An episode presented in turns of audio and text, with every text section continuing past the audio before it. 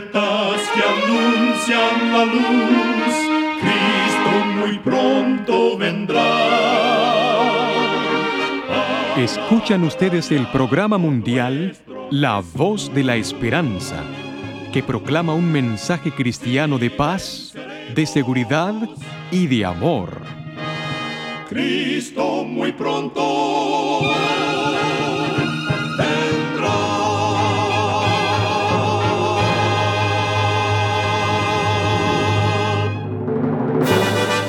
Le damos la bienvenida a este su programa La Voz de la Esperanza. Nos sentimos muy contentos de que nos pueda acompañar el día de hoy. Queremos reiterar nuestra gratitud a Dios por haber guiado nuestro programa a lo largo de tantas décadas. Desde 1942 hemos estado difundiendo por la radio mensajes de paz, seguridad y amor gracias a la misericordia de Dios y la bondad de muchos oyentes que han permitido este milagro. Y ahora para comenzar nuestro programa, le dejamos con las palabras de la nutricionista Nessie Pitao Grieve con el segmento Buena Salud. Su tema será Hierro en la sangre.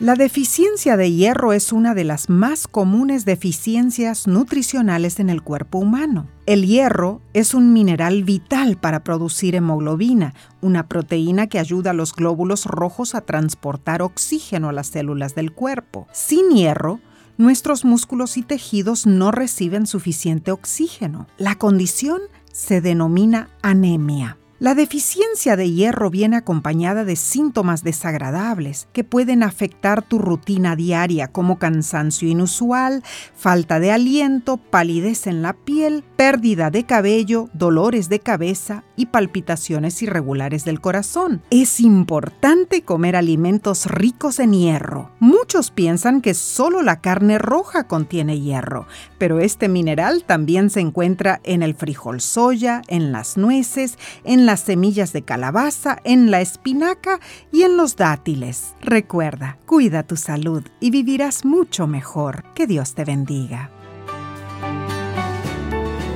La voz de la esperanza, al grito del corazón, alcanza herido y lo entrega a Dios. Y ahora con ustedes, la voz de la esperanza en labios del pastor Omar Grieve.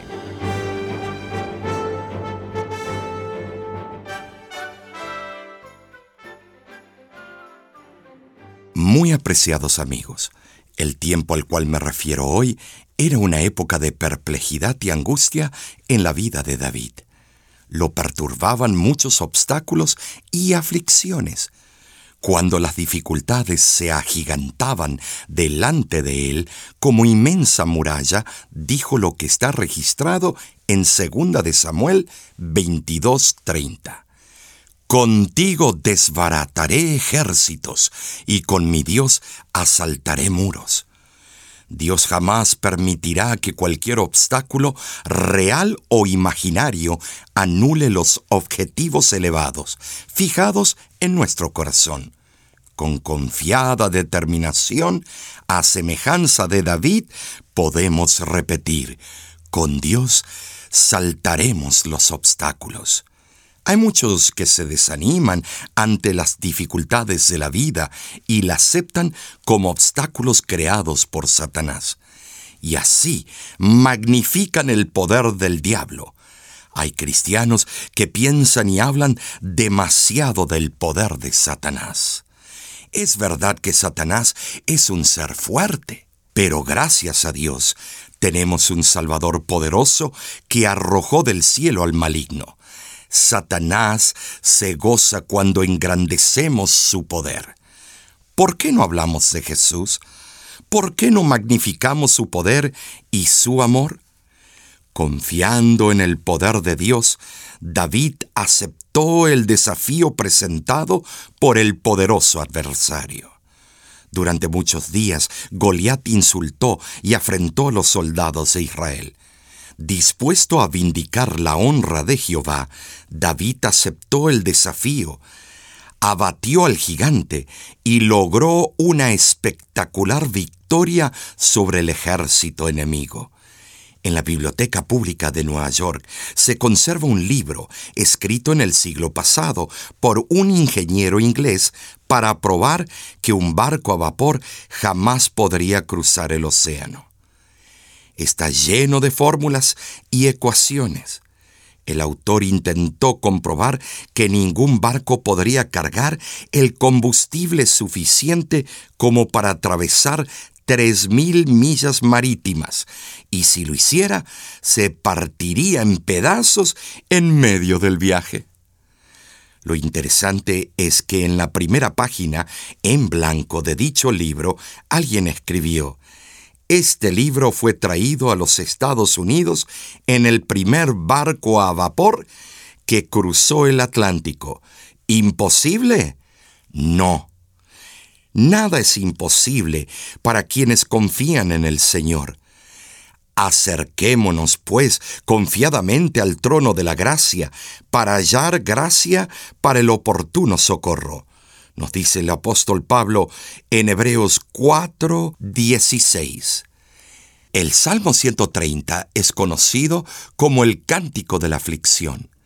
El salmista comienza con una sentencia que traduce la desesperación de su espíritu al exclamar en los primeros versículos, De lo profundo, oh Jehová, a ti clamo. Señor, oye mi voz, estén atentos tus oídos a la voz de mi súplica.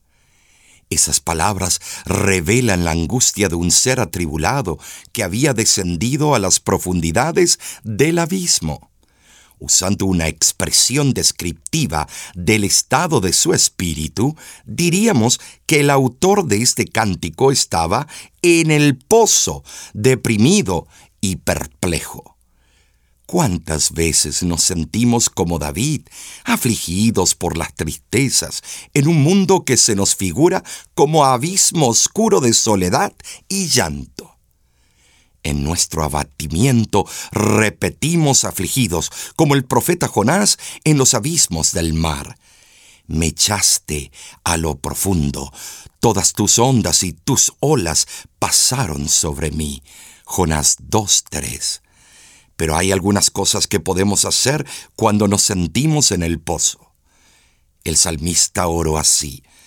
Señor, oye mi voz Estén atentos tus oídos a la voz de mi súplica.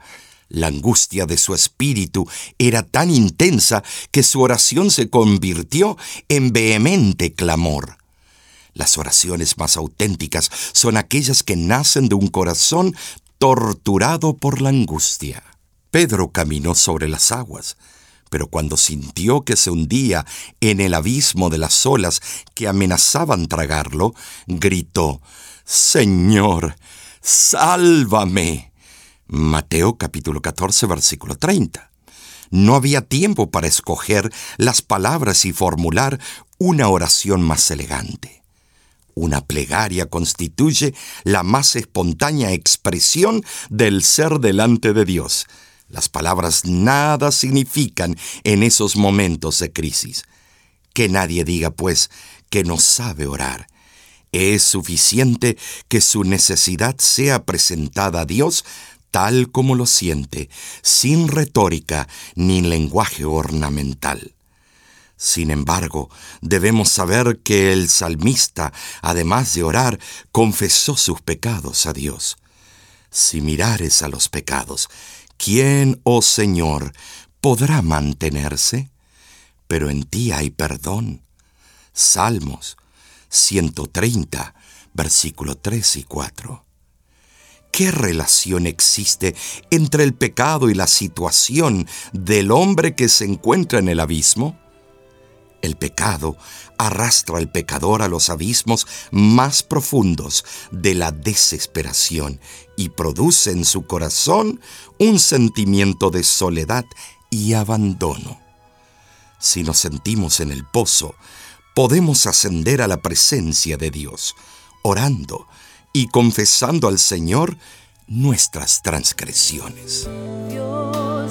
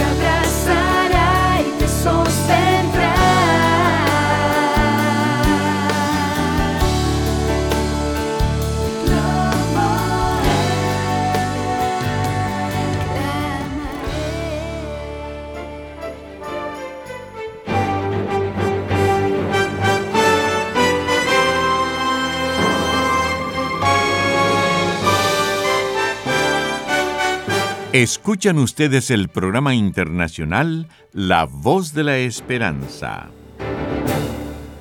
Estamos muy contentos en que nos hayan sintonizado el día de hoy. En nuestra página de internet usted podrá conocer más acerca de nuestro ministerio y enterarse de los próximos eventos que la voz de la esperanza estará realizando cerca de su ciudad. También podrá escuchar música cristiana las 24 horas del día, descargar programas de radio como este y conocer las diferentes maneras en que puede seguir en contacto con nosotros. Solo entre a www.lavoz.org.